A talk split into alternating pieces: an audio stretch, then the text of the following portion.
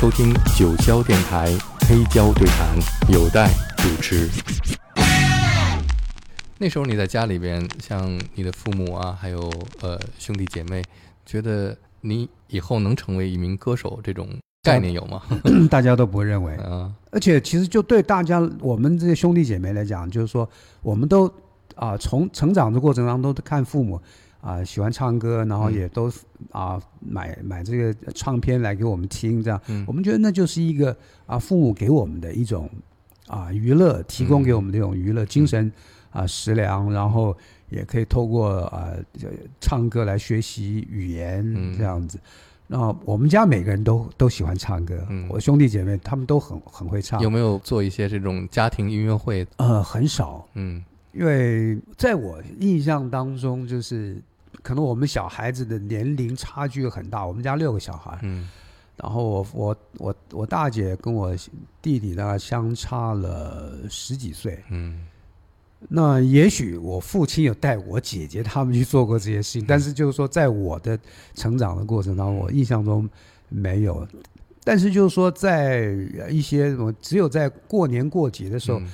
呃，会放一些就应景的嗯。啊这些啊所谓的年节的歌曲嗯啊，然后妈妈会带着我们唱啊这样子。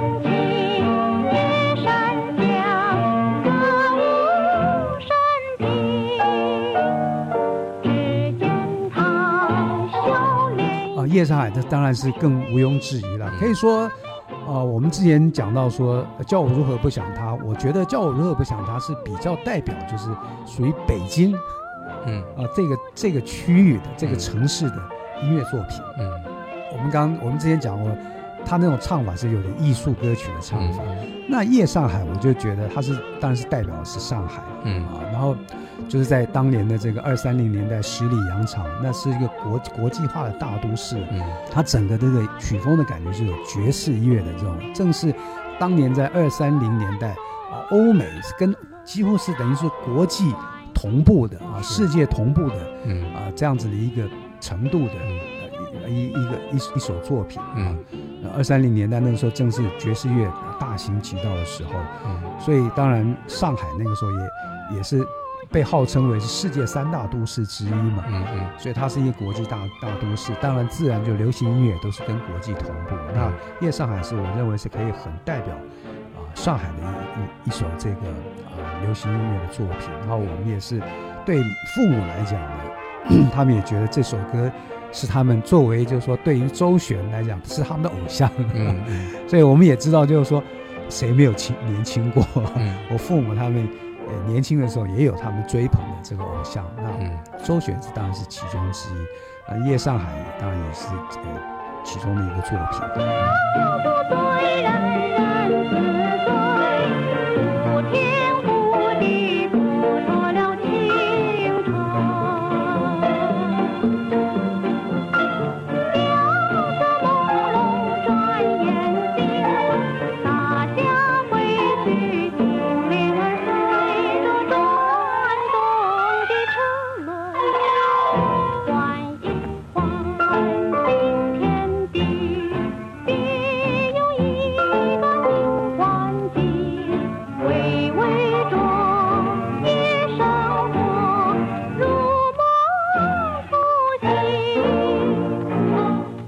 也是，就是说我自己接触就属于国语歌曲来讲，是属于爵士曲风的这样子的一个作品。嗯对，你记得你第一次在公众的面前唱歌是什么时候？呃，应该是在中学的时候吧。啊，同乐会，同乐会，乐会学校同乐会。然后，因为我大家都知道我我会唱歌，嗯然后我尤其是那时候中学，我们就开始会啊唱英文歌，嗯啊，因为学英文嘛。嗯然后我们那个导师也是，他是教英文的，嗯然后他知道我英文还还还不错，所以他就说：“那你你就是在同乐会上面表演唱英文歌这样子。”然后我就同乐会的时候我就唱唱给大家听，等于是说老师行师会要拿我当一个 大家的榜样，就是说，嗯哎，你看这个啊、赵传虽然就是说，呃，可能他的其他学习成绩啊一般，可是就是英文还可以，因为对嗯他来讲是他的面子，因为是他的他的主科教的是英文嘛，所以就呃让我来做他的一个好像是呃。等于说给大家做一个示范，你们要多向赵传学习。那记得在同乐会上唱的是哪一首歌？呃，好像是这个《A Place in the Sun》这样子，哦就 Stevie Wonder 的。哇，这个歌很难唱的。对，但是这但这个歌我记得我小学的时候，因为那时候小学的时候听不懂英文，只是觉得旋律好听，嗯而且就是说。呃，我对于这种语言的模仿力很很嗯。很强，然后所以我也就根就是说根据就是大概听的就是那种他的嘴型哈、就是他是，但是你不是真正知道他在唱什么，嗯只是嗯。去模仿他去唱这个字这样子。是，啊，所以我在小学的时候，我就就曾经就是跟着哼唱在家里面这样。嗯。然后后来，所以我在中学的时候，我就啊、开始唱这个歌，呃，嗯。在同乐会上面这样子。像我们一般最开始接触的欧西的音乐，还是从民谣或者是早期的摇滚乐开始的。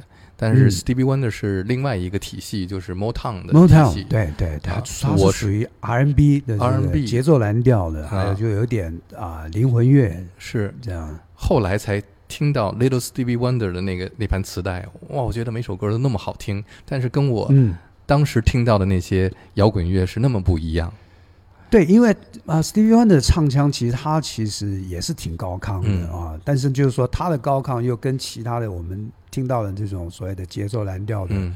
啊，譬如说像什么啊，Smokey Robinson 嗯。啊，或者是就是四季合唱的，嗯呃呃四季乐队 Four Seasons，就他们没有那么高亢，嗯这样。那 Stevie Stevie Wonder 是我认为就是说，他是用一种比较，甚至是我觉得他后来的的这种唱法，就是所谓的这种放克摇滚，嗯嗯。啊，那他但他早期是都还是属于比较 R&B 的，嗯。那所以《A Place in the Sun》我觉得是啊、稍微一点，而且带一点流行的，是。是比较所谓的就是说悦耳的那种好听的对对对。R&B 这样子。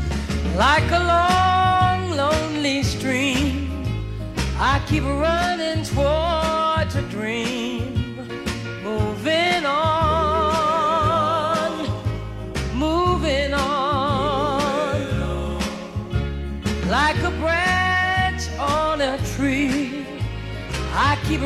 Reaching to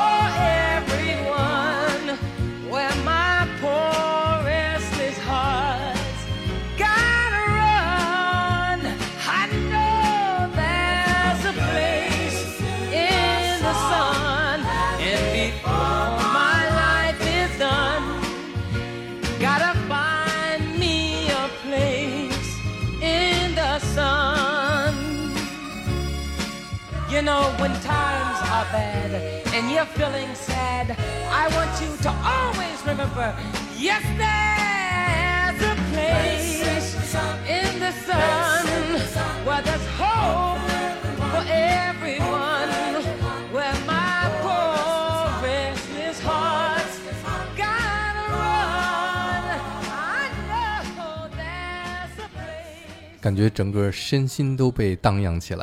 对，而且我听到这歌的时候，哇，我我的在儿时那种回忆都回来了。哦，真的是美好年代。对，而且这个歌后来我啊、懂它里面歌词的意境之后，我才发现，就是说，这才是真正就是一首很励志的歌曲嗯啊、太阳照耀的到的地方，嗯是每个人希望所在嗯，啊、希望所寄托的地方，这样子。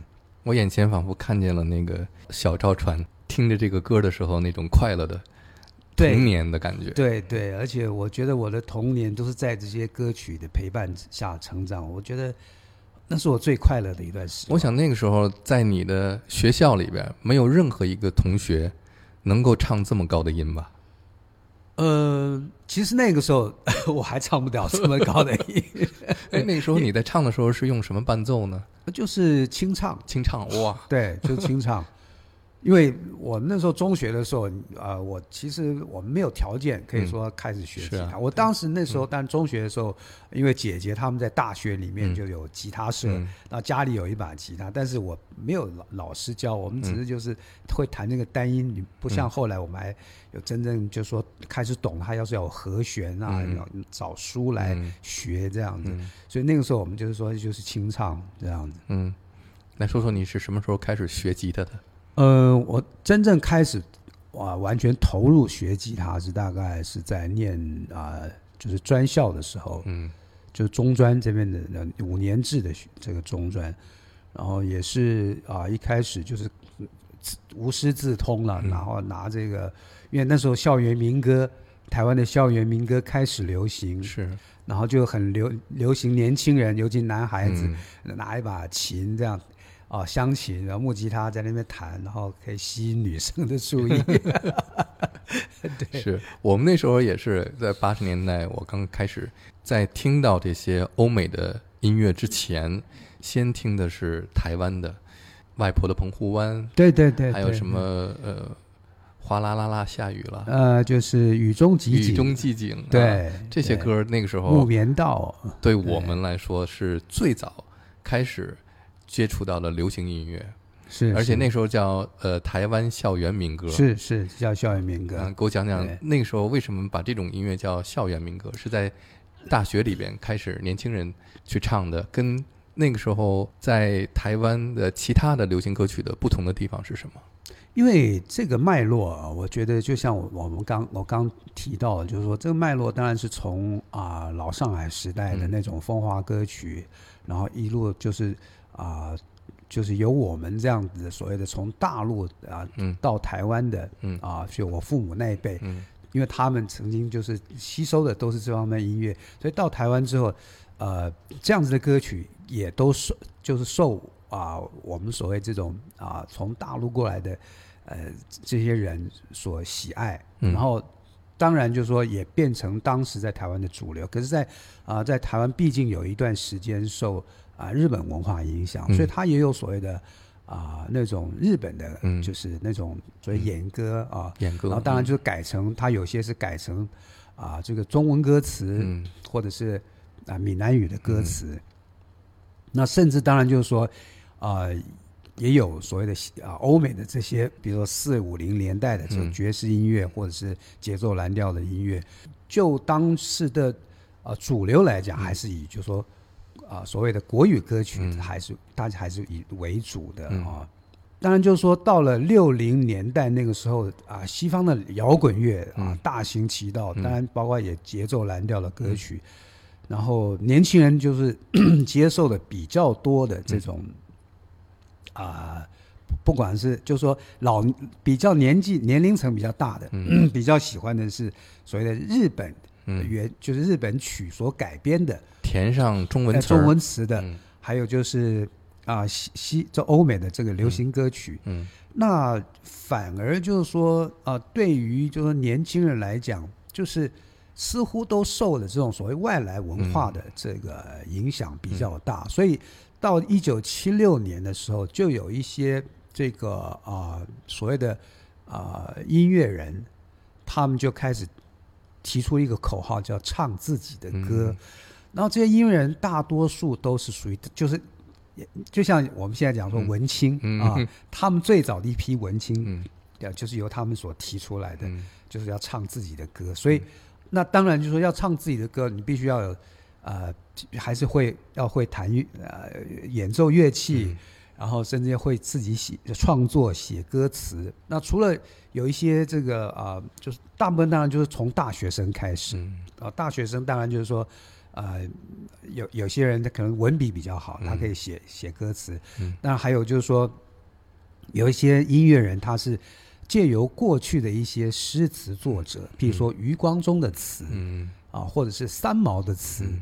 他们都是呃所谓的作家、嗯。啊，然后都有一些所谓的诗词的这个发表，然后把他们的诗词来做一些谱曲啊谱上的这些曲，然后就开始在校园里面传唱。当然，因为大学呃大学生比较有所谓的这些社团活动，所以也就从大学开始就是。